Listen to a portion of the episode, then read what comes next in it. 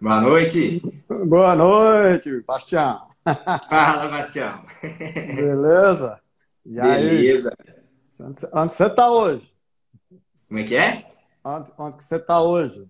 Eu estou em Alfenas. Está em Alfenas? Ela está na escola? Não, eu estou aqui na casa da minha avó. Mas eu dei aula semana, né? Aí eu estou aqui hoje. Ah, beleza, gente. Olha só. É, Para quem me segue, esse cara aí é o Lucas Bastos. Luquinhas, se apresenta para a galera aí.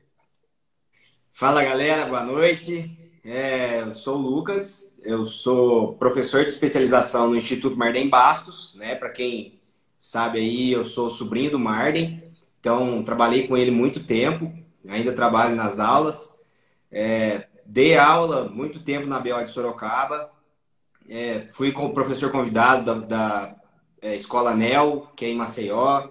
É, dei aula em Lavras muito tempo e hoje em dia eu fico mais dando aula em Alfenas. E hoje é, a gente não para de estudar, né, Agostinho?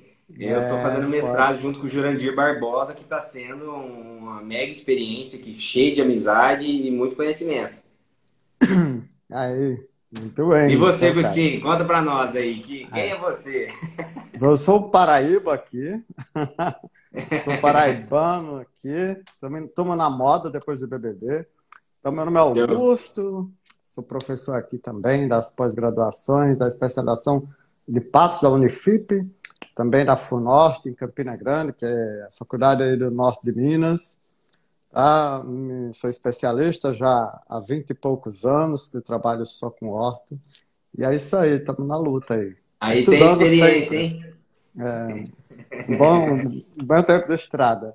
Boa noite, boa noite, Daniela Storino. Olha só. Boa noite, Dani. Boa noite para o pessoal. Não vamos, não vamos enrolar muito, não, né, Luquinho? Vamos, vamos meter aí, bronca aqui, aí. Hoje vai papo. ser papo, né? Hoje vai é, ser ping-pong. A gente planejou fazer uma live bem dinâmica, rápida. Quem tiver pergunta, manda aí. A gente não vai, não vai ter enrolação. Vamos embora. Então, a gente planejou falar um pouquinho sobre os brackets, das prescrições, desde a fabricação do bracket. Vamos falar um pouquinho agora sobre os tipos de fabricação de bracket, né, Lucas? Fala aí Isso. um pouquinho. Dá, dá, começa aí. Então, a gente tem os brackets, né, que monobloco e a tela malha, né? Os dois são interessantes. A tela malha é bacana porque ela dá uma, uma, uma colagem muito bacana, né? Uma adaptação muito boa fácil vestibular. O problema dela é que elas são, elas é feita em várias etapas, né? Diferentemente do bracket monobloco, em que o bracket ele é feito uma injeção metálica, né?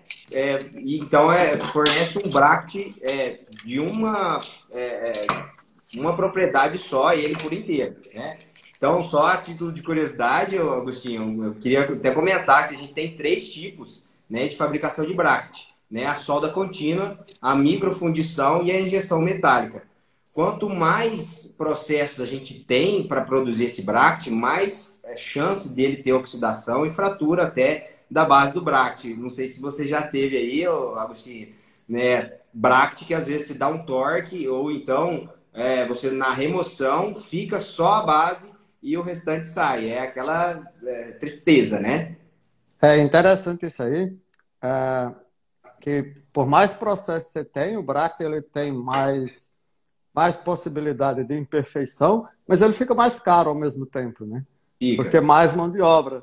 Então, só para quem está começando a entender, aqui um, um BRAC, um modelo de um BRAC monobloco feito por injeção, onde o braque é feito numa, numa forma, vamos dizer assim, fundido, como se fosse uma, uma PPR, onde o, é substituído a, a, o plástico pelo metal. Por isso que a base dele tem esses pinos que vão fazer micro-retenção, diferente da tela malha, que é uma tela soldada a laser, soldada a ponto na base do braque. Isso aumenta o custo do braque, mas diminui um pouco o volume mas tem as áreas. Então, tudo tem um pouco de vantagens e desvantagens, né, né Lucas? Isso, então, é, é justamente isso. Então, acho que a, os braques que são formados monobloco, eles são cada vez mais tendência, né? É, é, eu acho que tem, hoje em dia a gente tem muito bracket muito bom que é, é produzido por injeção metálica em sinterização, que tem uma propriedade bem bacana aí na, na até na, na, na, adaptação da face vestibular, né? É, e é interessante que quanto mais, quando a gente fala de produção, de, quanto mais fases a gente tem, por exemplo, numa produção de solda contínua em que a gente tem três fases, que é a laminação, então é feito, pega-se um fio metálico, corta ele em lâminas para formar uma, um bloco de, de, de metal, depois faz a usinagem para produzir as canaletas e as aletas, e depois faz a brasagem, que aí a gente vai fazer a solda da base do bracket, né? É, são muitas, são muito processo. Então, quanto mais processo a gente tem, a gente tem é, é um, um, uma desvantagem muito grande com relação aos brackets monobloco. Apesar de que um bracket que eu amava, que é, para mim era top número um, era o Kyrion da Bizil, né? É, e inclusive ele foi parar de fabricar. E ele, assim, para mim era sensacional. E hoje em dia é, a gente vê que muitos brackets, até tirei uma foto no Instagram esses dias, a gente vê que falta acabamento muito grande em vários brackets nacionais. Então, é interessante a gente entender que quanto mais processos a gente tem, né, pior fica é, o bracket, é, mais, mais processos a gente tem, né, e, e, e mais, vamos falar assim, menos acabado ele fica. É, agora a gente tem que deixar bem claro que não é porque tem mais processo, é porque é monobloco que o bracket vai ser ruim. O cuidado na fabricação é que vai dizer a qualidade do, do bracket, né? Então, você, tanto você tem brackets monobloco fundidos com excelente qualidade, como tem péssimos brackets também, e também brackets de, de, de, de fresados ou de, de soldados que também tem ótimas e também tem qualidades sofríveis. Então, a gente não vai falar marca. É, Isso. Eu, eu, falo, eu falo para o Lucas que eu só falo marca se for para elogiar. Se for para falar mal, não fala. Então, gente... então, é isso aí, gente. A, a, gente queria começar falando um pouquinho dos tipos de brackets, uh, mas sem longe de dizer que existe um melhor do que o outro. Na minha opinião, existem brackets bons é, fundidos em monobloco, como existem brackets bons e ruins também em três peças, em duas peças. Né? Então, não é, não é o processo de fabricação que dita a qualidade mas sim o cuidado que se tem na fabricação do produto. É, para mim, Augustinho, é, na minha concepção, é, um bracket, para ele ser considerado bom, é, ele tem que ter uma, pelo menos uma boa adaptação à face vestibular. Se ele fica aquele bracket que põe e fica capengando ali, para mim já não é uma coisa boa, porque eu é, admito a minha colagem, o meu processo de colagem, eu tento fazer ele tão bonitinho que o meu índice de, de descolagem é muito pequeno. Então eu tento colar uma vez só. Então colou uma vez, para mim é onde a mecânica vai vai andar, né?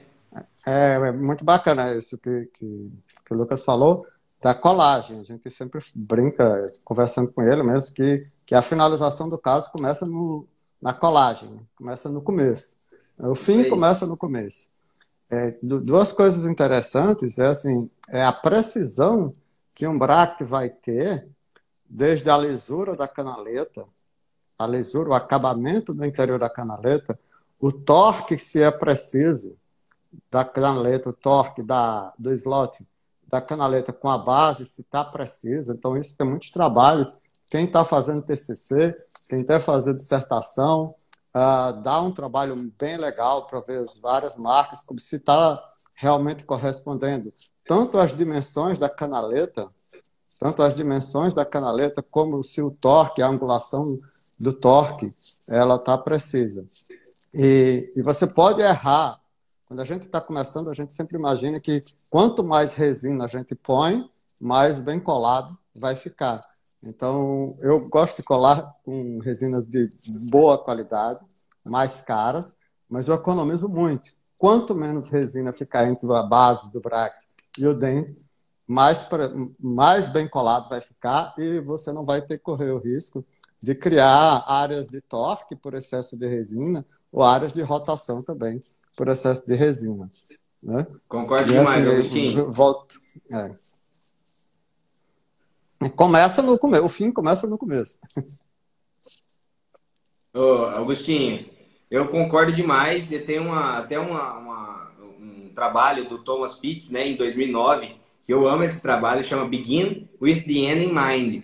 Significa é, comece é, com o fim na cabeça. Ou seja, ele fala que para você finalizar um caso bem, você tem que colar bem.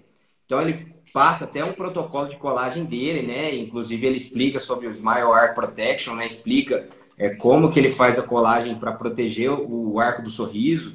E ele explica que quanto mais cervical a gente colar, mais controle de torque a gente vai ter. Então, é, isso eu acho uma coisa importante de se falar, que uma coisa que me incomoda muito é quando a gente cola muito em sisal. As minhas colagens, eu, tento sempre colar do centro da coroa, pelo menos para cima. Então, costumo até dizer para os alunos que vai errar, erra para cima. Quando a gente erra para baixo, o nosso dente ele vai ter uma inclinação vestibular e pode ser que fica aquele overjetzinho é, na vestibular que a gente não consegue. E a gente fica querendo dar torque e não termina bem. E aí, se você quer terminar um caso desse bacana, seria interessante reposicionar pelo menos os braços dos incisivos. Então eu tento colar eles mais para cima possível. É, eu, eu gosto muito das, das colagens, concordo muito com você. Não é puxando saco, não. Mas eu gosto muito, que assim, quem me conhece sabe que a gente utiliza muita colagem pelo Zenk, é, colagem do Smile Arc, colagem mais alta. Há vantagens, vantagens. Você vai descolar menos, está mais para cervical, está mais distante do, das áreas incisais. Fica mais próximo do centro de resistência. Então, você tem menos tendência de vestibularização, então, quando você está com o braque muito na incisal, qualquer movimento vai gerar vestibularização e vai ser muito difícil você ter um controle de torque. Então, a, a colagem do centro da coroa para cima.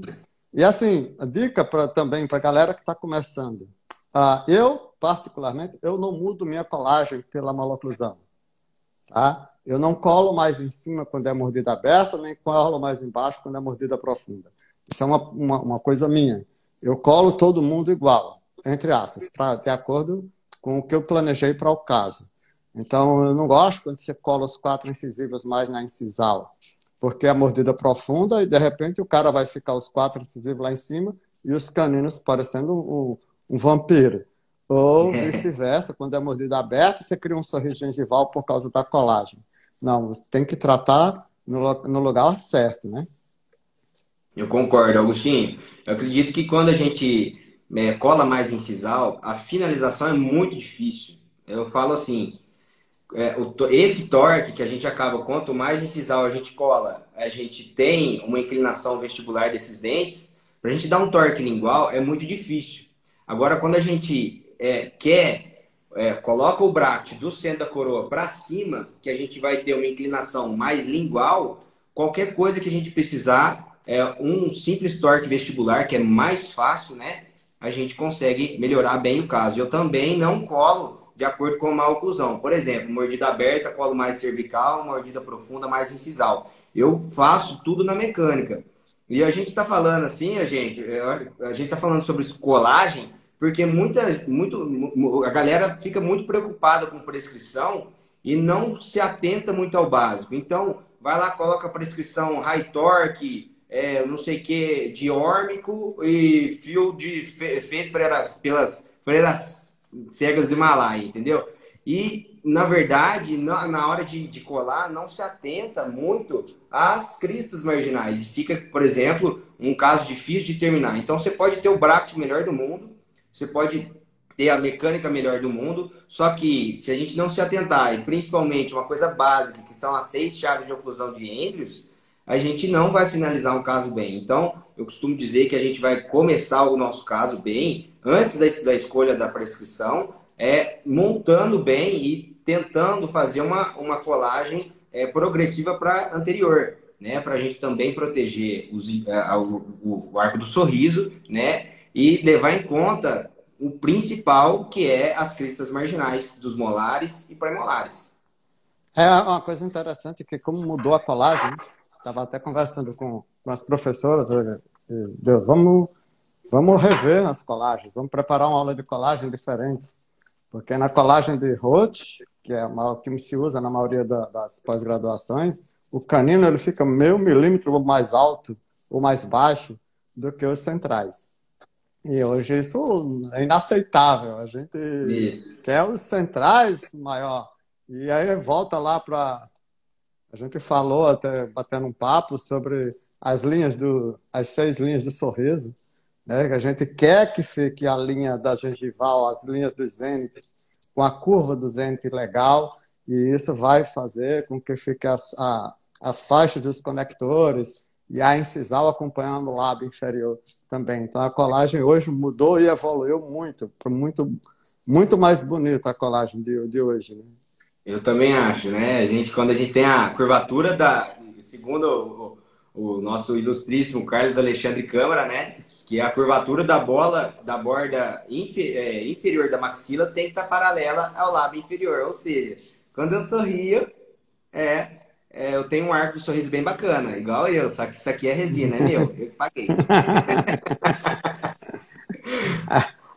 É, é, o Lucas falou uma coisa interessante que é no nivelamento.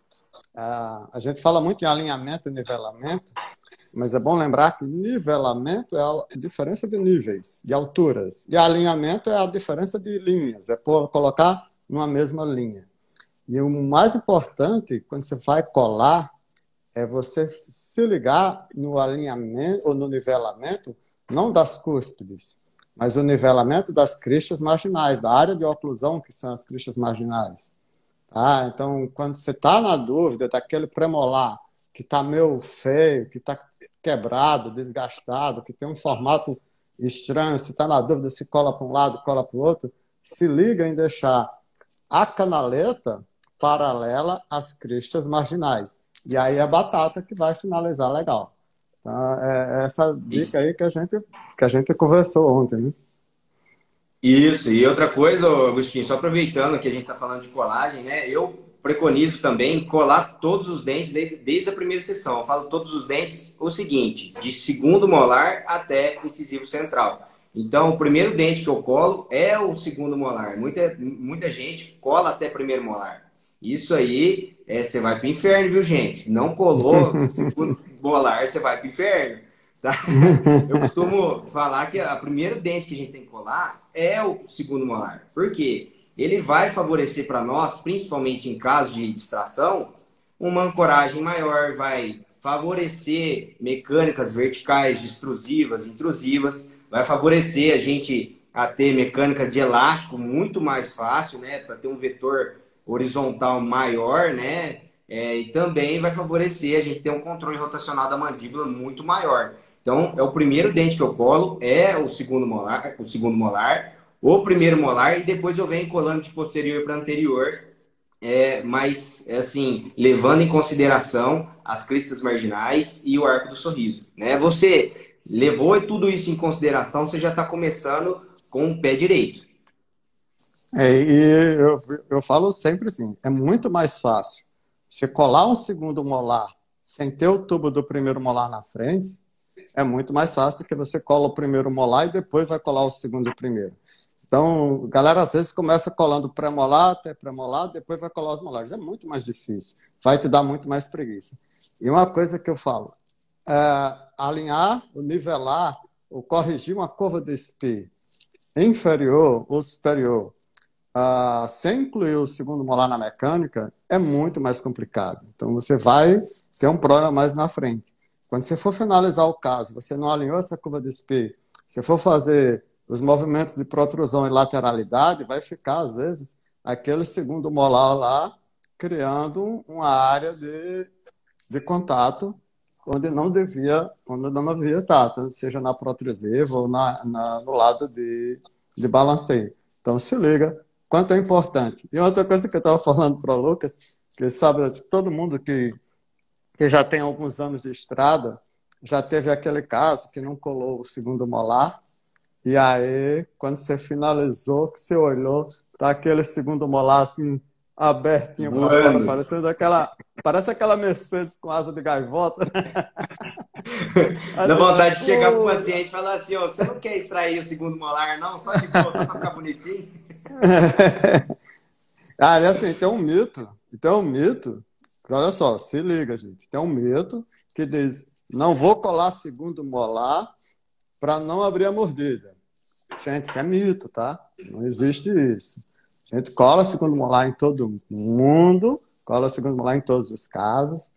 E se você não quer que o segundo molar estrua, você cola ele de forma passiva, que o fio vá só fazer movimento de alinhamento que não vai mudar o nível desse segundo molar.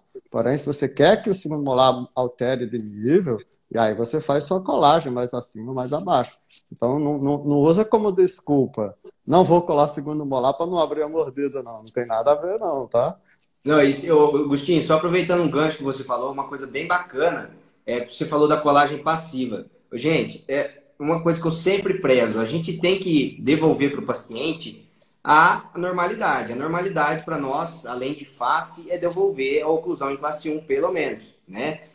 É, dentro disso, se o paciente já chega em classe 1 com uma super classe 1, ou seja, o primeiro molar assentado na distal e o segundo molar bem encaixado, os prés também, uma colagem passiva é muito interessante aí para a gente manter o que o paciente tem de bom. Então, a gente tem que entrar devolver a normalidade ou deixar pelo menos o que o paciente tem de bom. A gente não pode estragar. Muitas vezes a gente fica andando com mecânica e, e, ah, e isso está tudo dentro de prescrição, gente. Porque se você está é, utilizando uma. Estou preocupado em utilizar uma MBT anterior e posterior Edgewise e inferior tal.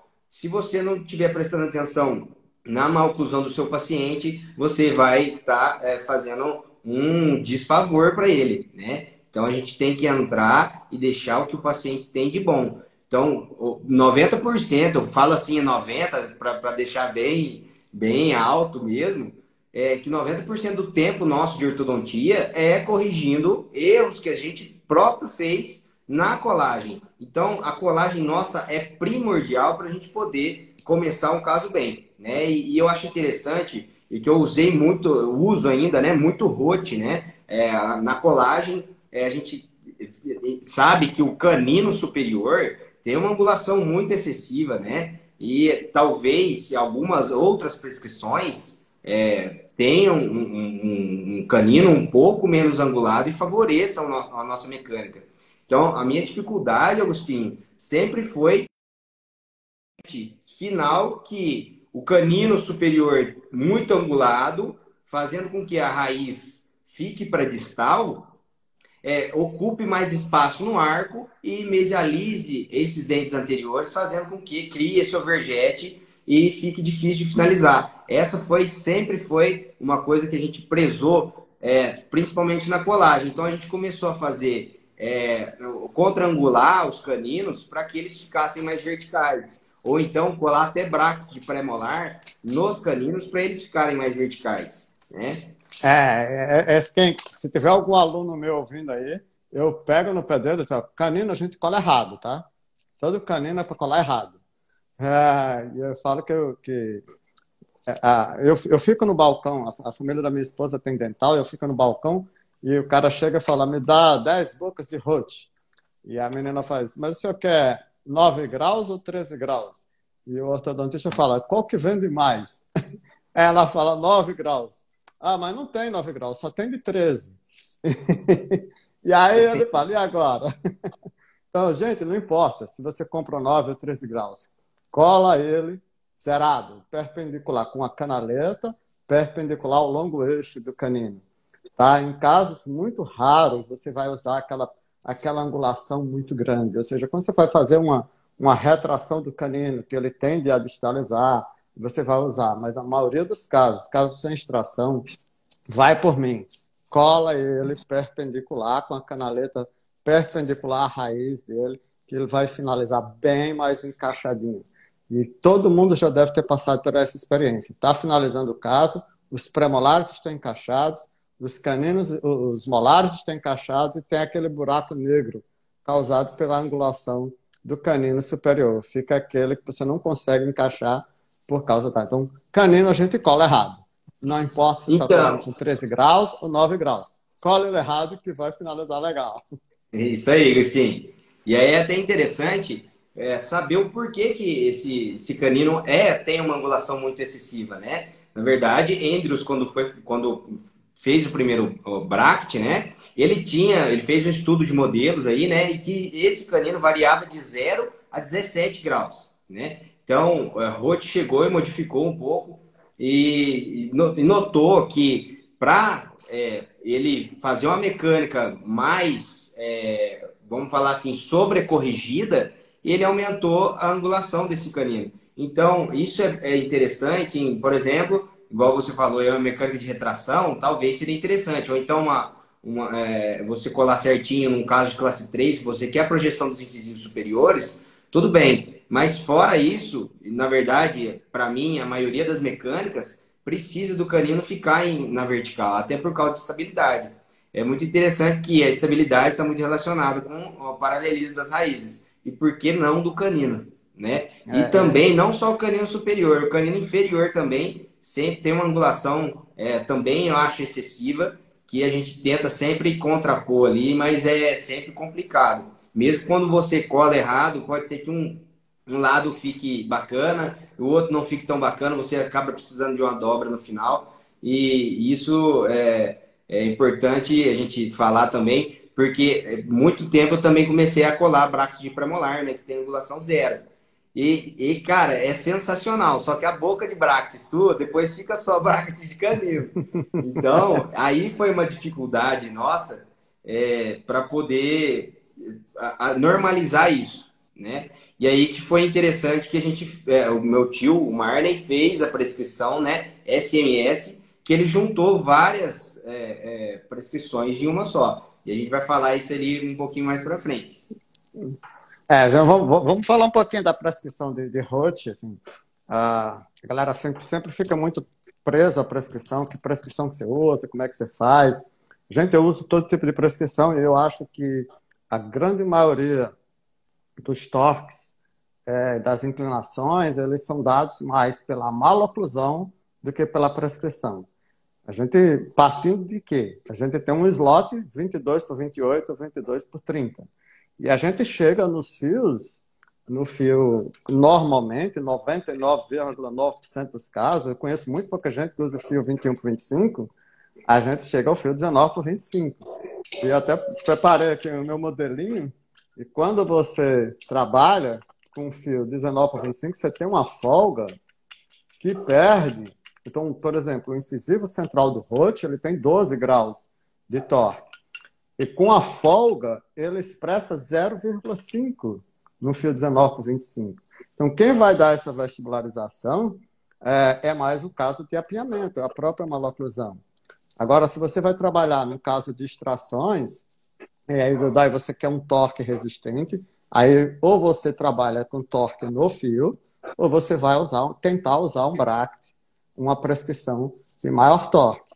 Mas não é, não é todos os casos. Então, se liga que a maioria dos casos que você vai tratar, quem vai dar o torque, quem vai dar as inclinações, vai ser a maloclusão, porque a gente vai chegar no alinhamento só em fio redondo. Quando chegou lá na frente, já você já tem uma grande vestibularização, ou abertura, ou expansões, e aí o, aquele fio retangular ele vai fazer, às vezes até vai piorar o que você já conseguiu. E eu Com falo, certeza. Não, não existe, não existe nenhum livro que fala que todos os casos têm que terminar com fio 19, 25. Ponha isso na sua cabeça. Chegou no fio 18. Né? não, eu ia falar, Agostinho, só aproveitando que, que você falou o gancho, que é, a gente não utiliza todas as prescrições por inteiro. Para a gente utilizar a prescrição por inteiro, a gente precisaria chegar num fio 21 por 25, né?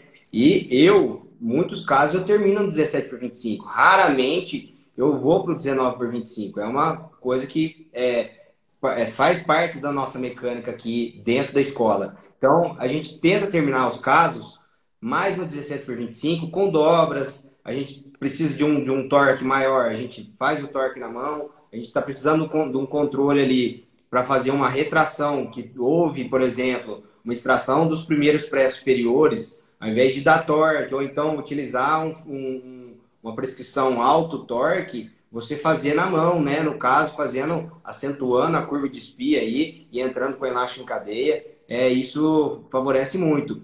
E ah, já que a gente não, não, não utiliza prescrição por inteira, então por que, que a gente está preocupado com prescrição, né? Justamente isso. Se você faz uma mecânica boa, você pode usar a prescrição que for, né? Porque a sua mão, a sua ortodontia digital, que vai favorecer com que seu caso termine bem. Então a gente tem um play muito grande, é. Então é, o play é a folga dentro do slot, né? E essa folga varia muito. Tem autores que falam 19, 21 graus. Tem, tem autores que falam 17 graus, 11 graus. E isso também varia porque é, o BRAT também são fornecidos por várias empresas. Então, é, um, um mesmo BRAT, dependendo da empresa, pode ter canaletas, canaletas diferentes é, no mesmo, numa, numa mesma levada aí. Então, Até do é... central para o outro. Isso, exatamente. Então a gente nunca vai saber quanto que é folga do slot. A gente tem que saber que a gente tem essa folga e que a gente tem que contrapor as mecânicas. Por exemplo, o pessoal fica muito preocupado em entrar com um high torque superior, que a gente utiliza, por exemplo, na prescrição Damon, que é 22 graus no incisivo superior, para caso de extração, para poder contrapor a força. E acredita tanto na prescrição que esquece de corrigir a sobremordida. Ou seja, é, está utilizando um fio 19 por 25, está fazendo a retração num alto torque para poder jogar esses dentes e aqui que acontece? Aprofunda a mordida do mesmo jeito. Então, é, acreditar na, na, na, na, prescrição é uma coisa, você utilizar ela a seu favor é outra. Você utilizar uma prescrição high torque superior e controlar a sobremordida com a curva acentuada, aí sim, né? É, eu sempre gosto de. Eu, eu, sempre, assim, eu sempre escolho a prescrição de acordo com o problema do paciente. Então, por exemplo, o caso de apinhamento, que eu vou a corrigir aquele apinhamento, eu sei que eu não vou precisar da prescrição. Quem vai me dar a, a, a correção vai ser os fios redondos. Então, vou lá, põe um ROT. Mas quando eu tenho um caso de classe 2, classe 3, ou dependendo da inclinação inicial dos dentes, é, é, só corrigindo que isso é inclinação, torque é no fio no braque, inclinação anteroposterior de raiz, de coroa. E a gente, eu escolho a prescrição. Eu gosto muito de usar as prescrições de, de high torque, seja Demon, seja Ricket, seja MBT, porque isso me dá uma maior versatilidade. Quando eu quero leitura de torque, eu chego até o fio 19 25, um pouco de leitura de torque. A gente sabe que não tem 100%. Quando eu não quero uma grande leitura de torque, eu vou até o 17,25, 19 por 25, eu finalizo às vezes até em um fio redondo. Mas essa versatilidade é muito boa, porque você vai fazer uma retração, uso de elástico, uso de um APM, ou tratamento de classe 3, de mordida cruzada. Você não quer que tenha uma grande retroinclinação, ou grandes vestibularizações, ou quer vestibularização, você vai ter essa liberdade de, de, de trabalhar. Isso que é bacana na prescrição de MBT. Tem muita gente que eu estou vendo que, que é aluno nosso, que está começando, que está na especialização. Para vocês não ficarem voando, olha só, Roth utiliza nos incisivos centrais superiores 12 graus de torque, mas tem uma folga que de 10,5 vai ler 0,5. Mas o interessante é que ele vai ler 0,5 imaginando que está na posição zerada. Tá? Se ele está assim, ele vai ler mais, ou vai ficar passivo. Se ele está assim, ele vai ler muito. Então, incisivo inferior de Roth, só recapitulando, tem zero. Na prescrição inicial era menos um. Hoje, todos os fabricantes fazem com zero incisivo inferior. Então, mecânicas de classe 2 e classe 3, o incisivo, ele retroinclina demais ou vestibulariza demais. MBT tem 17, 14 no superior e inferior menos 6.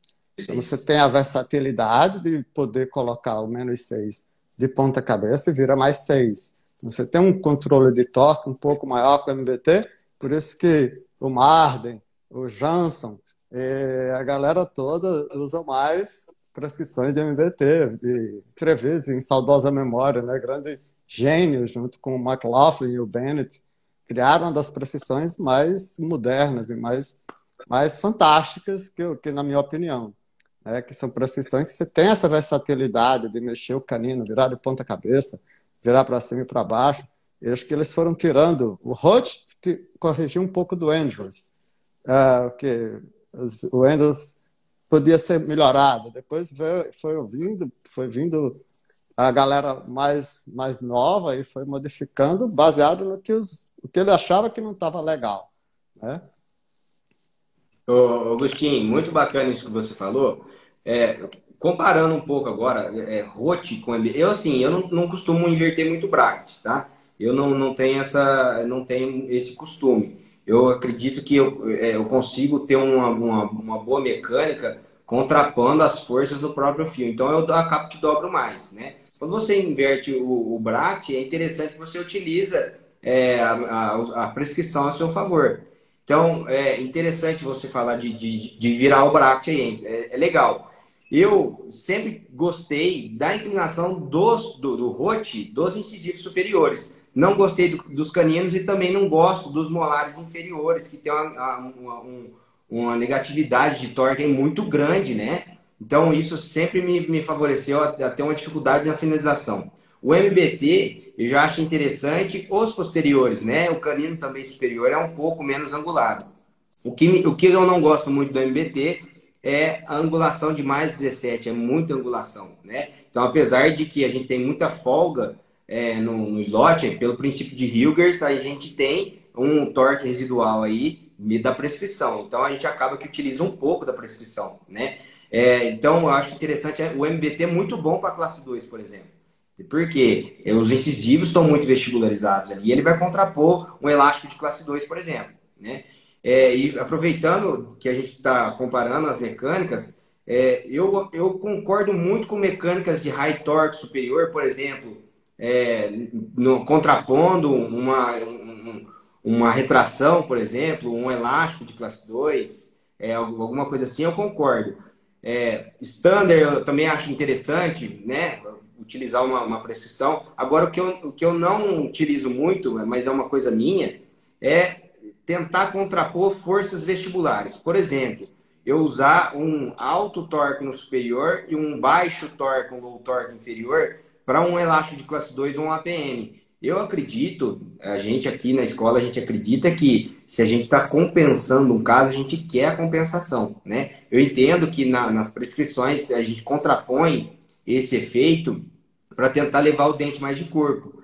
Mas eu acredito que, na minha concepção, a síntese vai impedir um pouco esse movimento. Então, eu utilizo, acho bacana pra caramba é a prescrição MBT, a ROT também, a High Torque Standard eu gosto muito, só não concordo muito com, com contrapor forças vestibulares. Não sei se você concorda comigo, Agostinho.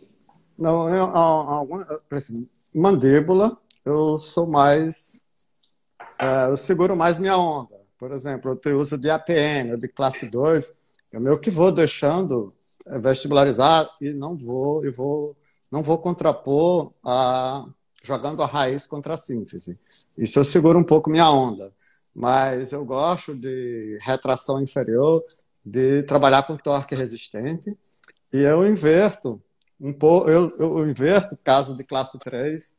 Eu comecei a brincar mais, caso de classe 3, de inverter e dar torque negativo. Para que não tenha tanta vestibularização, eu jogo os centrais, os laterais, os incisivos superiores de corpo para frente mesmo. Então, é interessante essa, o, dou essa abusada.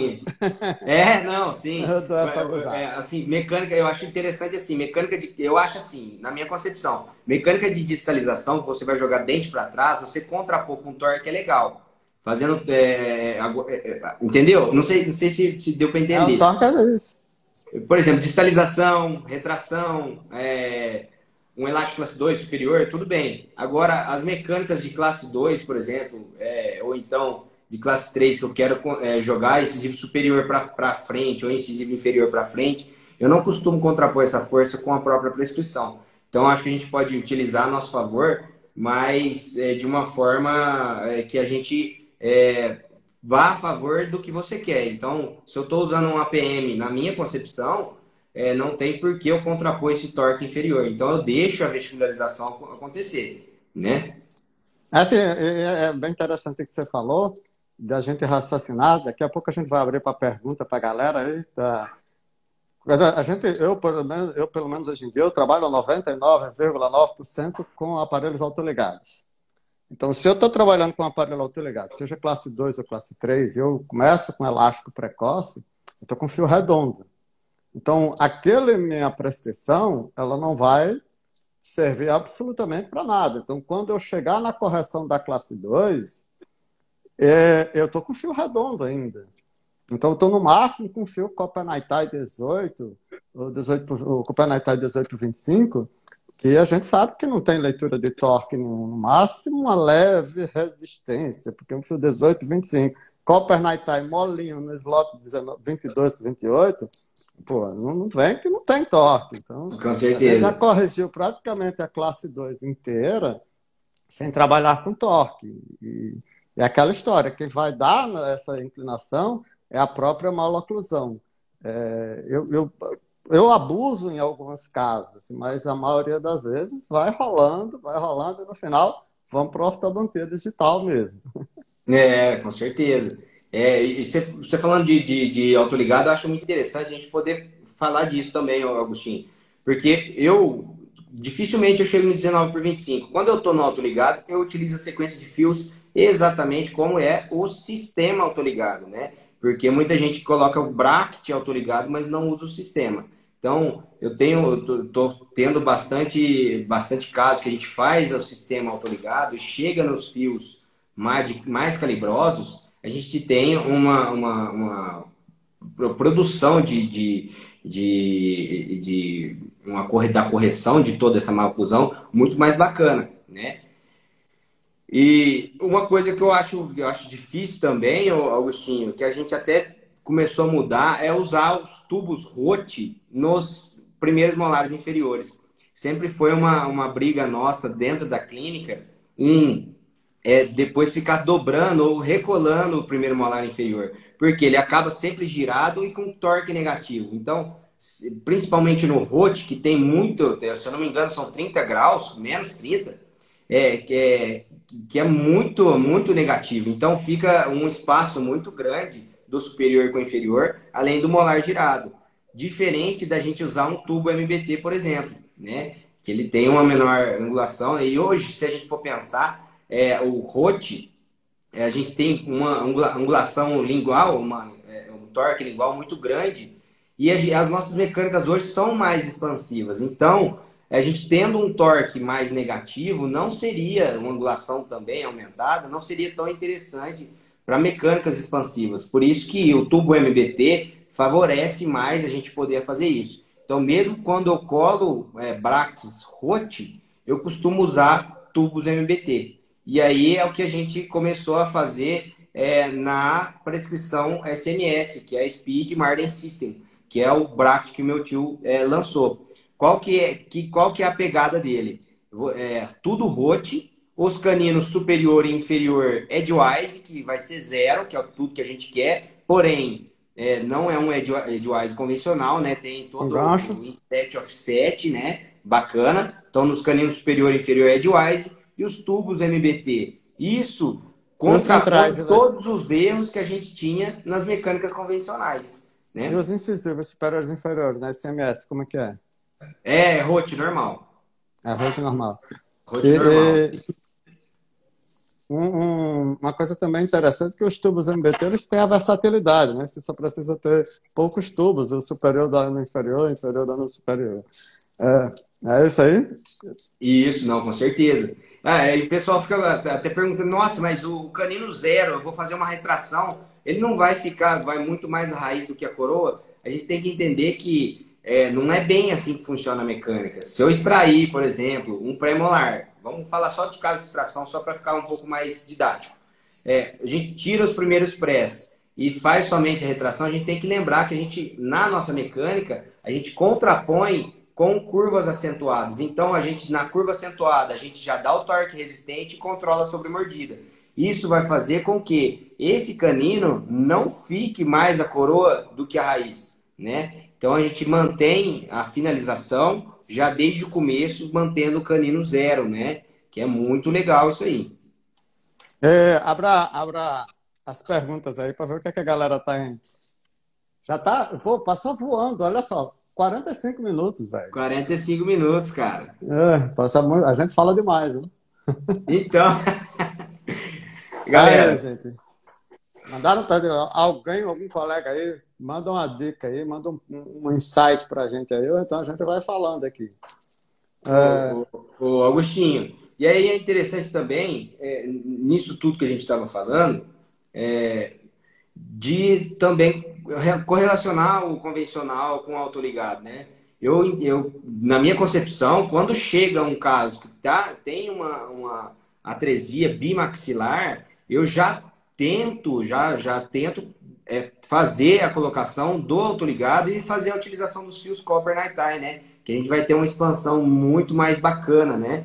É, diferentemente de um, de, um, de um bract convencional, que a gente vai ter mais atrito. Então, o bract autoligado passivo, ele é muito legal é, para fazer esse tipo de mecânica, né? E você usa é, bastante, né, Agostinho? É, eu uso muito, eu uso muito passivo também. Estou com um caso aí que eu ganhei de presente do meu amigo Bolivar e do meu amigo Fernando Pedrinho, de SLH. Muito show, Brax. Muito bacana. Muito, muito bacana. É, algumas coisas interessantes para quem ah, tem dúvida. O, o, o Brax autoligado passivo, ele trabalha mais com fio em contato com a tampa do que com fundo da canaleta. Então, por isso a gente consegue ter mais esse, esse esse controle transversal. Aí as forças são muito leves. E eu falo muito para os alunos, quando eu estou dando aula de sistema autoligado, eu passei muito tempo trabalhando com bracte autoligado. Bracte autoligado nada mais é do que um bracte convencional que tem uma portinha. Então, se você não faz o sistema autoligado, Exatamente. você vai se decepcionar muito. Você vai se decepcionar muito com esse bracte. E eu me decepcionei durante muito tempo. Até que eu comecei a trabalhar com os fios Copper Night Tie, com stops, deixei de dobrar a ponta, usar elástico precoce, colocar um pouco de turbo, de levante. Aí o, o, o sol, o sol uh, raiou na minha vida. Eu gostei. Eu, eu, eu, eu, eu, só, só, só ajudando aí no que você está falando, eu também passei muito tempo, dificuldade, cara, usando fio Night em, em, em, em bracket autoligado até que eu comecei a usar o sistema. O sistema, né, gente, é, tem que usar o fio termoativado ou copper night tie, de preferência um copper night tie, que ele produz uma força muito pequenininha. E é, e é legal, a gente vai fazer depois, talvez, se rolar, né, Augustinho, uma live sobre fios, sobre propriedades de fios e tudo mais. Mas só dando adendo, a American Orthodontics, eu falo bem da empresa porque eu gosto muito, ela tem um fio do Copper Night Tie que ele tem uma mecânica mais expansiva. Ele, é, o diagrama dele é um diagrama chamado VLP. Então ele já tem uma mecânica, ele é bem expandido. E o interessante do Copper Night Tie é que ele expande até o bucinador deixar. Então ele não é aquela mecânica que fica expandindo, expandindo, expandindo. Você fala, ah, meu Deus do céu. Tanto é que, muitos casos, não sei se acontece com você, Agostinho, você põe, expande bastante o caso e para uma hora. Na hora que você tira, o fio está muito maior do que o, é, é a, a, boca. Só que o que, que contrapôs isso? O próprio fio Copper Night que respeitou a, toda a biomecânica do, do bucinador, da língua e de todo o sistema miofuncional aí, né? É um equilíbrio de força, né? Você tem a força do lábio, em torno de 50 gramas, brigando ali na frente, não deixando que tenha tanta vestibularização. Ah, você tem os braques desequilibrando a força da língua contra a bochecha. Então, o fio vai fazendo esse desequilíbrio, ajudando um pouco nessa adaptação transversal que alguns autores falam, né? Isso. E aí, olha lá. Marcelo Pires, mecânica 4x2, dentadura mista. O que vocês preferem? Contrangular os brackets dos laterais, invertendo o lado, ou trabalhar com advisor? Quer responder, Lucas? Eu respondo. Eu vou responder e depois você, você, você ajuda aí, é. Agostinho. Mecânica de 4x2, que tem, por exemplo, o canino, está muito superior, é interessante a gente colar os, os, os é, incisivos laterais contrangulados para evitar que os incisivos laterais vão de, de encontro aos caninos, né? Então, além de contrapor a força aí da, da mecânica de utilização de 4x2 com molas, de gainer, essas coisas, é, a gente também está tirando a raiz de, de, de da, da, da, coroa do canino, né? Então é interessante isso. Eu costumo contrapor a força. Mas é, se o canino está em posição ali também, e eu vou utilizar um 4x2, eu não contraponho, não faço a contrangulação dos bractes é, com relação à mola. Então eu uso uma mola muito levinha, vou fazendo uma, uma, uma ativação de mola um pouco mais espaçadas. É, é, utilizo uma mola de 0,036, se não me engano, da América Ortodontics, é uma, uma teteinha de, de mola. É, então eu costumo trabalhar assim. Agora, contra-angular bract eu só faço quando os caninos estão mais é, é, superiores. Eu, eu, brinco com os alunos falando que canino contra lateral lateral contra canino é jogo de pedra, papel e tesoura. Não bota um esmalte de um canino para brigar com o cimento do lateral. Não bota a, a, a raiz para brigar a raiz do incisivo lateral. Não faz isso para brigar com a coroa você pode criar uma reabsorção. Em caso de degainer, 4x2, eu tanto contrangulo para deixar, depois eu recolo, como eu também inverto as peças. Eu também ponho de ponta cabeça. Porque quando chega nos fios retangulares, eu não quero que vestibularize tanto. Quero que tenha o efeito Frankel. E aí, por isso que eu falo que às vezes eu brinco colocando brackets de ponta cabeça. Mas assim, sempre a raiz do lateral está aqui e o canino está aqui, não joga essa raiz na minha opinião, não joga essa raiz lateral contra o canino que pode dar, dar errado. Essa é a minha opinião, até hoje faço assim. Com certeza, Agostinho. E, também, é, quando você contrangular bract, gente, avisa o paciente, explica mais ou menos, porque sempre tem aqueles ortodontistas de churrasco. Já chega, nossa, já chega, na, colou o bract errado aqui. Então explica, mostra para o paciente o que está acontecendo, tá? Então é interessante a gente contrapor mecânica. É, Agostinho, é, fizeram uma pergunta aqui sobre o tubo MBT, a Fernanda. É, o Edwise também seria interessante? O Edwise ele vai ter zero, zero, tudo, né? É, seria interessante? Mais interessante que o ROT, por exemplo. Só que eu prefiro trabalhar com os tubos MBT, que é, além da versatilidade toda, né? A gente tem a posição, posicionamento dos molares, é, do, é, do primeiro e do segundo molar, um pouco melhor do que um tubo Edwise, mas você poderia usar, utilizar um tubo Edwise tranquilamente. É, eu tava, a gente estava conversando esses dias, eu falo, você pode usar o que você quiser, desde que você saiba o que você está usando. Isso. Você pode colocar, como, como, como o Lucas falou, você pode colocar o braço do, do pré-molar no canino, não tem problema nenhum. Você sabe por que você está fazendo aquilo? Eu quero um ângulo Exatamente. zero, quero torque negativo. Então, tudo bem, pode pôr o braço do pré-molar no canino caso que perguntam muito para a gente, que é o seguinte, para caso de agenesia de lateral, que o canino vai substituir o lateral, que bracket você usa? Eu falo qualquer um. Mas você usa do lateral ou do canino? Depende. Se eu for aplanar, fazer a reanatomização antes, eu ponho do lateral. Se eu vou reanatomizar depois, eu ponho do canino.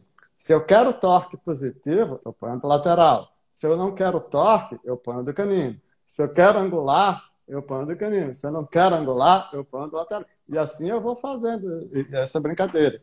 Tá? Então depende, você pode pôr o tubo que você quiser. Se você imagina que tem torque zero, vai ter a folga, ele está na posição, pode pôr do, do Edgewise. Mas você vê, um exemplo comum é o, o tubo do molar superior do Roth, que tem um grande desvio para distal. Né? Às vezes é bom, mas às vezes não rola, né? Às vezes é. Não, Ô, Agostinho, só dando um adendo do, do que você falou, é, quando a gente tem, por exemplo, a genesite incisivo lateral, que você comentou que poderia colocar um bracket incisivo lateral, eu, é, só, só dando um adendo, é, poderia colocar o bracket incisivo lateral? Poderia. Eu costumo colocar o bracket de canino e cortar é, a... Gente... O gancho. Cortar o gancho, exatamente. Porque eu sinto que o controle rotacional do canino é melhor com o bracket de canino. Porque a gente tem uma tábua óssea mais violenta, a gente tem um, uma, uma, um volume de radicular maior, né? Então eu costumo colar o bracket de canino, de canino mesmo, e fazer toda essa reanatomização, mas utilizar é, por causa da, do controle rotacional. Né? Agora, se o teu canino está bem posicionado, está bem rotacionado, você não precisa de utilizar muito. E é igual o Agostinho falou, já reanatomizou a face vestibular toda, para receber um bract que tem uma tela, uma, uma base mais reta, aí você poderia utilizar tranquilamente um bract incisivo lateral. É, e outra coisa que tem, a gente tem sempre lembrar, o inset do bract de lateral, ele é bem alto, ele é bem grande o inset. Se você põe no canino sem reanatomização, ele vai jogar o canino para a lingual. E ele pode criar um contato promotor, uma sobrecarga, junto com o incisivo lateral inferior. Então, sempre tem cuidado. Pode usar o braque do lateral? Pode. Reanatomiza antes, desgasta, tira custo, mete a broca na vestibular, tá? Porque senão você vai jogar ele para dentro e pode criar uma sobrecarga lá no incisivo lateral que não aguenta um canino fácil, não. E uma outra coisa, aproveitando de reanatomização, gente, uma coisa que eu acho imprescindível na colagem, primeiro dia de colagem chegou canino muito pontiagudo, que ele não sofreu tanta é, é, é atrição ali é, para poder ter um arredondamento do, ápice, do, do ápice, não, perdão, da, da cúspide, é interessante que você é, passe uma broquinha ali para poder reanatomizar ele desde a primeira sessão, para ficar também mais estético. Olha, gente, olha só. 8 horas e 56. Cara, que como vou, Lucas? Pô, acho que vai, vai, ficar, vai ficar na moda essa nossa live, hein? É, então, Agostinho. Não... Queria mandar um abraço agora, velho. Mandar um abraço. Vamos lá. Ah, tua mãe aqui, Mirinha. o Marlon fala tanto aqui, né? Oh, sou doido para conhecer a senhora, a mãe do Lucas, né? aí, ó. Poliana, professora Poliana, minha patroa lá de Patos, professora Tessia, Rafa do News, André, André, pô, vai falando aí também. Aí sim. Um abraço para todo mundo, gente, que bom. Uh, vamos marcar, vamos sugerir. Qual vai ser o tema da próxima, Lucas? É, a gente a gente estava conversando, né, Agostinho, para a gente falar sobre Camila, é, efeitos colaterais. Tiago, um abraço. Bora falar um pouco de efeitos colaterais na próxima, Agostinho. De quê? Vai ser o quê? Efeitos colaterais, o que, que, você acha? Opa, vai ser uma aula só de efeito colateral. Olha só, sei que não é o tema, mas fala um pouco mais de colágenes maior. Vamos falar, dá tempo? Vamos falar um pouquinho desse maior. Camila, um beijo, Camila, um abraço. Pessoal lá, Dayana, Camila, Dani Storino, Rafa do Ortoneus. A Jéssica do mestrado, aí, Jéssica. O nosso índio Pataxó, o Aguan, o Renanzinho. Cadê o Cadu? Um abraço, Cadu, o Bolivar, galera toda. Quem faltou? Márcio. Caramba. Show de bola, Flávia, Obrigado pela presença aí, viu, galera? Tá todo mundo aí. Ah, vamos Muito ver obrigado tá aí. Eu acho que o Instagram corta com uma hora, tá? Ah, é, então. Jéssica, abraço. Acho que o Instagram corta com uma hora. Vamos ver se a gente consegue falar um pouquinho do Smile Arc. Fala aí. É, gente, se, se a, gente vai, a gente vai falar aqui um pouquinho. Se cortar, a gente fala na próxima, né? Quer então, começar, Vici? Vou começar um pouquinho. um cara chamado Thomas Pitts, ou Tom Pitts, uh, ele, ele criou uma, uma, uma colagem, um tipo de colagem mais cervical, de, de proteção de sorriso de de linha de sorriso, como é que chama a, em inglês, Lucas? A, a Smile Arc Protection. A Smile Arc Protection. A colagem. Micheline Silf, um abraço. Dai, Tati, é, todo mundo aí. Um abraço para todo mundo. Então, o Tom Pitts, ele fez essa, essa colagem uh, com o intuito de criar essa curvatura do sorriso de quando o paciente sorri, o canino ficar mais em cima, o incisivo central mais embaixo, o incisivo lateral quase da altura do canino, a diferença de menos 0,25, tá? mantendo uma curvatura tanto no zenith gengival. As vantagens da colagem de, de Smile Arc é que você tem uma proteção do próprio aparelho, vai quebrar menos o aparelho, porque ele fica mais cervical, os, os pré-molares inferiores se colam um pouco mais cervical, vai ter uma facilidade na correção da curva de Spee. Você vai ter os, todos os brácteos, os slots mais próximos do centro de resistência dos dentes, você vai ter uma leitura melhor desse, ô, desses ô, toques. Agostinho, só, só dando um adendo, tem uma frase que, que resume a colagem SAP, que é progressiva para anterior. Não, peraí, deixa eu parar, para tudo. Cara, o Marlon embaixo está na nossa live, velho. Eita! Pô, vai, tô me sentindo, hein? Eita, nós, show de bola. Valeu, tio. Um abração, cara. Pois é, agora vai com a tua, que emocionei. Aí, é, essa colagem SAP aí é interessante para a gente proteger. Então, é, basicamente, você aumentar o X dos incisivos laterais e centrais. Porque antigamente, na colagem Edgewise antiga, evidenciava muitos caninos. Então, quando a gente tem a evidência mais do incisivo central, lembrando do André Machado, foco no central, aí a gente tem uma, uma estética melhor também, né? E podendo ter um controle de torque também, como a gente cola mais, mais cervical, dos incisivos superiores. É, eu uso muito colagem, eu uso muito colagem mais alta, não tão alta como do Tom Pitts, mas eu uso colagem, mas uma dica que eu dou para quem está começando a fazer colagem mais cervical, avisa para o paciente. Sempre vai ter aquele coleguinha que vai falar que o teu braço está colado, teu aparelho está feio. Teu aparelho está feio. Então você vai ter que explicar para ele, ó, a gente vai colar um pouquinho mais alto, dar uma, uma curvatura melhor. Compensação, quando você sorrir, vai mostrar menos o aparelho. E aí você tem que falar para o paciente, porque senão o amiguinho vai falar, ah, teu aparelho está feio, colado lá em cima. Então, mas tem essa série de vantagens. Tem uma série de vantagens uh, de colar. Eu colo, vamos dizer, no mínimo no X, no mínimo no centro da coroa. E aí eu venho colando tipo MBT. Quando chega nos centrais, eu colo um pouquinho os laterais, um pouquinho mais abaixo, quase da altura dos caninos, e os centrais um pouquinho mais para baixo para dar melhor a curvatura do, do, com o lábio superior. O lábio inferior, desculpa. Show de bola. Eu, eu costumo fazer a mesma coisa, só que eu, o inferior eu colo tudo normal. O superior que eu colo o incisivo lateral e central um pouco mais acima, né? E eu também tento colar sempre do centro da coroa para cima. É, o Smile Arc, o Martin falou que o Smile Arc é bom, fica isso. bom para molhadólico. É. é.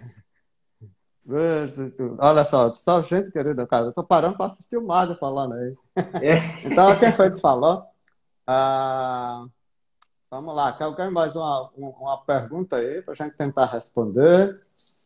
Ah, é uma colagem do Smile Arc, alguns pacientes masculinos, alguns homens, eu acho que não combina tanto pelo formato do rosto. Se você tem um, um paciente, um, um homem mais bráquias, eles não fica tão legal aquele central mais longo, tá? Mas isso varia muito de pessoa para pessoa. O que eu não gosto nunca é aquele sorriso de Xuxa Meneghel, tá? É, Parece que também é, fica muito infantil. Além de ficar muito infantil, que dia vai ficar aquilo ali, né? Eu acho que aquela raiz vai absorver, sei lá, não sei como é que ficou aquela oclusão, aquela oclusão. Ah, Gustavo está perguntando, referência posterior é Christian Marginal? Sim, eu, eu uso muito como referência Christian Marginal. E eu faço tipo 2 milímetros, 3 milímetros acima da crista marginal e venho colando de posterior para anterior. Se não se está nas alturas corretas, eu chego fazendo tipo uma colagem passiva. Nos premolares inferiores, eu colo um pouquinho mais abaixo se tem curva de SPI acentuada. Se não, eu colo direto. Perfeito. E você chegou no fio, por exemplo, um convencional 1622. Você já pode, no outro mês, depois que você passou o fio 1622, analisar se você precisa de recolar. Não fica postergando, gente. Postergar a recolagem é você procrastinar uma coisa que você vai te cobrar lá na frente.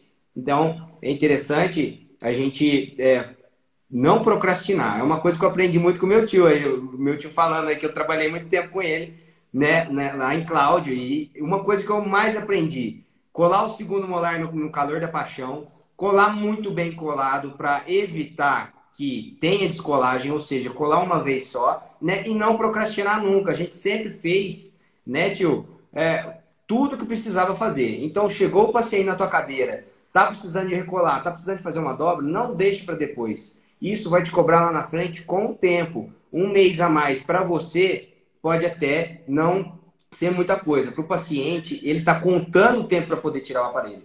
Então, você quer ser mais rápido? Até eu postei esses dias no, no Instagram. Você quer ter oito passos para você é, é, finalizar mais rápido. Toda mecânica que falar para você que, que é mais rápida que a outra é mentira, tá? Tudo é física baseada é, é, em evidência, né? E a gente sabe que tudo é, é, vai favorecer a mesma quantidade de tempo. Só que se você começa bem, colando segundo, primeiro, primeiros molares, colando todos os dentes, utilizando é, os fios corretos, é, levando em conta as cristas marginais, protegendo o arco do sorriso, e se você tem uma classe 1 já inserida e você tiver que colar passivamente você fizer isso, com certeza você já vai finalizar mais rápido, ou seja, num tempo melhor. A Mara está falando, quando acorda trabalhar, responde para os osteoclastos, nos anjos da guarda, depois para ter tempo de fazer tudo que eu preciso fazer em todos os pacientes. Isso é, é, Marden, eu acho que isso é, é, todo ortodontista inteligente deveria fazer essa oração. Tá? Trabalhar, eu gosto de trabalhar acelerado no começo para ter mais folga no final. Então eu começo colando segundo molar e vou metendo a, a ripa mesmo, sem procrastinar nada. Se eu vejo que está.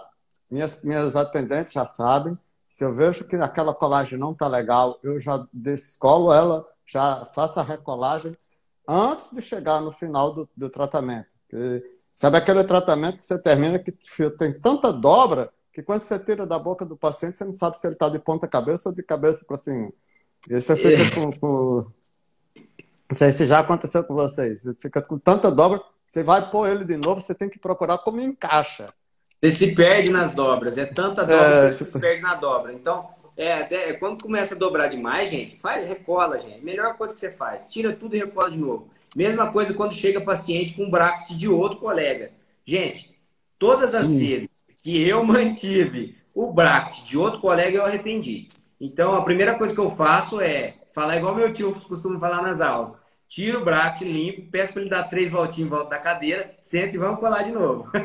é, é, parece, que você tá, parece que você está tá lendo meu pensamento. Ah, pode ser o melhor aparelho do mundo, pode ser o que for. Eu tiro tudo, todas as vezes que eu peguei, de colega, de super amigo, de cara que cola super bem, eu me arrependi. Ficou um tratamento mais, bem mais demorado, bem mais demorado. Então, é, é, isso aí é, é, batata. Melhor tirar e colocar tudo de novo. Com certeza. E, coisa... e também, Agostinho, só dando um adendozinho aí, cara, para mim, um dos melhores investimentos, né? Que, que é um, um, fotopolimerizador de qualidade rápido. Nossa, gente, oh, isso aí é vida. Você otimiza teu tempo. E eu, é uma coisa que eu também costumo falar para os alunos. Chateador, né? É. Chateador. E também deixar a mesa prontinha para o teu paciente. Tem gente que fica lá, ah, abre a gaveta e pega mais não sei o que, pega mais não sei o que. Deixa tudo pronto, você está otimizando o teu tempo. Então, se você atende um paciente em uma hora, uma hora e tanto, vai ser difícil você conseguir ganhar bem no final do dia. Então, a gente tem que otimizar o nosso tempo também para poder atender mais. Né? Eu, a, a jateadora de braque também, eu já tenho um braque convencional de qualquer um. E uma coisa para. Tô vendo que tem uma galera aí, aluna nossa, alunos nossos, ah, não confunda a intercuspidação com correção de colagem, tá, gente? Não adianta você tentar puxar com elástico um erro de colagem. Tá? A intercuspidação não foi feita para corrigir erro de altura, não. Tá? Então, você tá colado é, o problema, errado, não faz é, o, brigar, o elástico brigar com o fio. É, a galera, a galera às vezes fica, fica vendo que o premolar não encaixa. Tá aquele premolarzinho assim, ó. Fica faltando aquele golinho. Só que aí, na hora que você vai analisar a crista marginal, tá assim. Então, como que a gente vai poder finalizar? É dobra, gente. E também tomar cuidado nas dobras, quando a gente costuma fazer muita dobra, que a gente tem, é, se vocês quiserem é, ver mais sobre isso, as geometrias de Burston, né? Então, quando a gente faz uma, uma dobra exclusiva, por exemplo, a gente tem um efeito colateral no dente do lado. Então, até, por exemplo, principalmente se você for fazer uma dobra extrusiva no incisivo central superior em um fio 18 de aço, você pode ter certeza que ele vai lingualizar. Tanto é que alguns autores, até o Kleber Meirelles aí, falaram com um cara que sabe, manja muito de dobras aí, o cara, eu sou fãzaço, ele até numa postagem falou, para quando você for fazer dobra extrusiva, já compensar com offset. Então você faz a dobra extrusiva e o offset para contrapor essa força de lingualização. É, e uma coisa, quando você faz qualquer tipo de dobra, é, você tem que contar que vai ter o mesmo efeito, só que ao contrário dos dentes vizinhos. Se você faz um efeito de extrusão no central, no 11, o 21 vai ter um efeito de intrusão. E o lateral também. E, e esse efeito também é de inclinação. Isso, geometria 3. É, nunca vai acontecer bonitinho, lindo, como você imaginou no papel. Ele vai fazer uma inclinação nesse sentido também, tanto lateral como o, o central. É Newton puramente, a ação e a reação. E aí eu espero cozinhar um pouquinho ali, para as coisas se assentarem, outras vezes um pouco de elástico para contrapor, porque senão vai dar ruim. Com certeza. E é, e é o que eu falo, Agostinho.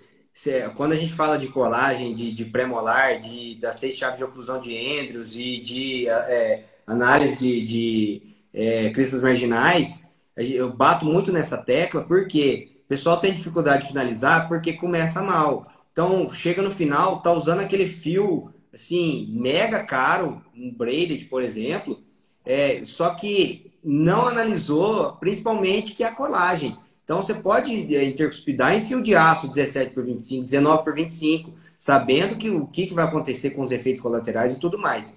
Então, é, colar bem favorece a tua finalização. Então, você utilizar um, um fio feita, igual meu tio fala, pela, pelas freiras cegas do Himalaia, não vai te fazer ter uma finalização é, melhor se você não é, começou bem. Então, se você está com um caso, faltando aquele golinho, já sabe a mecânica toda, deixou tudo bonitinho e entra com braid para poder intercuspidar, é uma coisa. Agora, se você começa mal, colou mal, um fio não vai fazer milagre. Eu adoro, eu adoro intercuspidar, olha, é, me julguem. Eu adoro intercuspidar com Naitai 012. Finalizar com Naitai 012. o termo 012, me julguem. ah, olha só, o Mário está falando sempre ver, levar em cêntrica, checar sempre protrosiva, lateralidade, coçar o saco, que ele fala, botar o dedo no fundo do saco, ver como é que estão as raízes as raízes que ser torque, não confunde vestibularização e, e retroinclinação com torque. Torque é movimento de raiz e benzer os malares. Exatamente. E até aproveitando, Agostinho, para fazer uma, falar uma, um pouco da mecânica que eu faço também, que às vezes a gente tem aquela dificuldade de finalizar com elástico. Então a gente está tá utilizando um elástico no 17 ou 19 por 25, 3, 4, 5 meses de intercuspidação e não deu certo ainda. Aí eu gosto também quando a gente tem aquele a caixa tá um pouco maior que a tampa para poder para poder ter aquele aquele encaixe final, voltar um fio 18 ou 20 de aço, depende da mecânica que você faz, e entrar com elástico para você dar como se fosse um torque é, nesses premolares e caninos para é, contrapor é, é, é, é essa malclusão aí. E é importante falar que é 18 ou 20 no superior, que normalmente é o que está à frente. Mas no inferior manter o 17 ou 19 por 25, que é onde a gente está sendo. Tá, é, a, a, ancoragem nossa, né? Isso é intercuspidação, isso não é correção de altura, de nível, né? Isso. Eu acho, eu acho que por hoje está bom, senão o pessoal já vai começar a sair e a gente vai ficar só. Exatamente, ficar, vamos, vamos. Vai ficar vamos. só nós dois aqui batendo papo. é, vamos finalizar, Agostinho. Queria agradecer demais aí todo mundo que está presente, aos amigos aí que fizeram toda a diferença aí, a todas as perguntas, e principalmente ao Agostinho, né? É, que essa vai ser a primeira de muitas lives e me deu uma oportunidade muito grande. É uma amizade muito bacana que a gente tem, né? A gente consegue trocar um papo e discordar dando risada, né? Então é, é, muito bacana essa amizade toda aí. A gente conversa o dia inteiro, cada falado de borracha que a gente fala no WhatsApp também. E, nossa, é bom demais a gente poder ter essa amizade. Então agradeço demais aí você, Agostinho. E, cara, aprendo sempre muito com você e um orgulho, tenho orgulho de ter você aí como amigo, viu? O caramba é recíproco. E quando você ficar rico e famoso, você vai lembrar que foi comigo que você fez a primeira live. Cara, Se Deus quiser. Deus te ouça. Eu já sou velho de estrada, esse cara, esse cara tá à frente da idade dele, esse moleque aí. É, meu, segue ele aí que você vai ver o que esse cara tá fazendo aí. E, e, é muito bacana ver que tem gente muito nova, assim, manjando muito fazendo com muito capricho, com muito amor a, a, a camisa aí. Parabéns, Lucas, por, por tudo aí. Não vou puxar teu saco, não. E como a gente fala, Bastião, tchau, obrigado. É, tchau, um obrigado. Gente. gente, obrigado, gente. viu? Tchau, tchau pra vocês. Obrigado, gente. Um abraço para todo mundo. Vamos lá, Camila Boa Morte, Dai, a doutora Maria Eduardo Ribeiro, Marden Louco, ver você aqui, cara, uma, uma honra. Uma honra mesmo. Zerei a vida. Marden Baixo assistindo minha live. Cheio de Marcela, vai dar um abraço aí para todo mundo, para tua mãe, ah, para todo mundo aí. Todo mundo bota coraçãozinho aí, para a gente encher a nossa bola aí. Isso aí. Aí, tá, o João tá aí, ó. Um abraço, Valeu. Valeu, galera. Um abraço para vocês é. aí. Vamos finalizar a live aqui agora. Muita a gratidão. próxima vai ser? Oi? Efeitos colaterais, a próxima? A, a, próxima, vamos falar de efeitos colaterais, gente. Uma, um ah, que live louca que esse cara e em todas as mecânicas a gente tem o quê? Efeito colateral. Então, vamos falar um pouquinho sobre isso, né? Para a gente ter um, um papinho mais bacana ainda. É, vai ficar gravada a live aí, para quem falar para os amigos, encaminha aí, vai ficar gravada essa aí. Abraço, gente. Boa noite. Um beijo para todo mundo, vem? Valeu, gente. Abraço, Cadu!